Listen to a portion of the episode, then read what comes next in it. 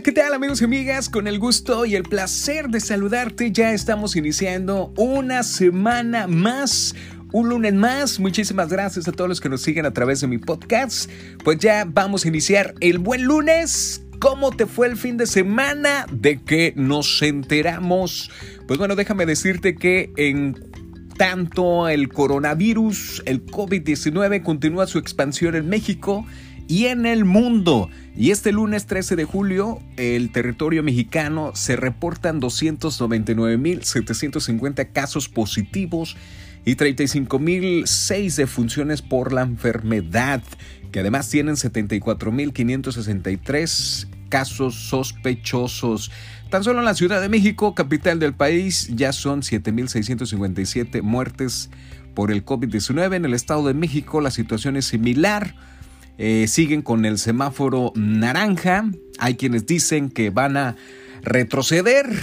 Pues bueno, esto sigue y eh, de acuerdo con la OMS en el mundo, se dice que el domingo fue un día de mucho contagio.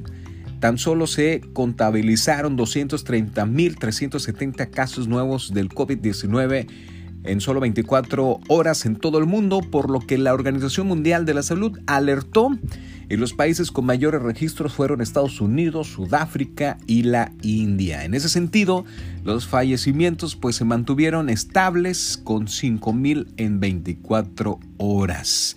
Tenemos buenas noticias en Nueva York.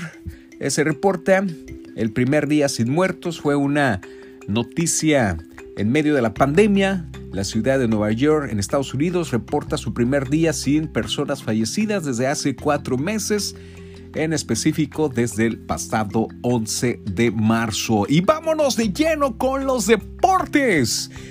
Pues Cruz Azul, Tigres, Chivas, América disputarán la semifinal del torneo, eh, la Copa por México. Y pues el primer partido que vamos a tener el próximo miércoles a las 21 horas, Cruz Azul como líder del grupo A se enfrentará eh, a Tigres, que quedó el segundo lugar del grupo B, y la máquina con un paso perfecto logró sumar los nueve puntos.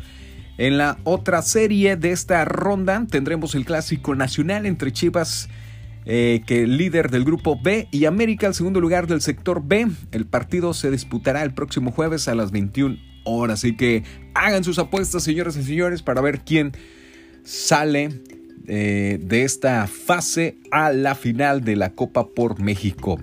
Y bueno, pues hace 90 años México eh, jugó su primer partido en un mundial, en el fútbol obviamente, en el estadio Positos de Montevideo, donde se echó a andar los encuentros mundialistas con el partido entre México y Francia.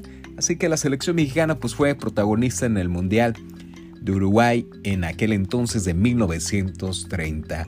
Hasta aquí la información del buen lunes. Soy Giovanni Padilla. Muchísimas gracias a todos los que están en sintonía de mi podcast. Estamos en sintonía. Adiós, carita de arroz. Feliz.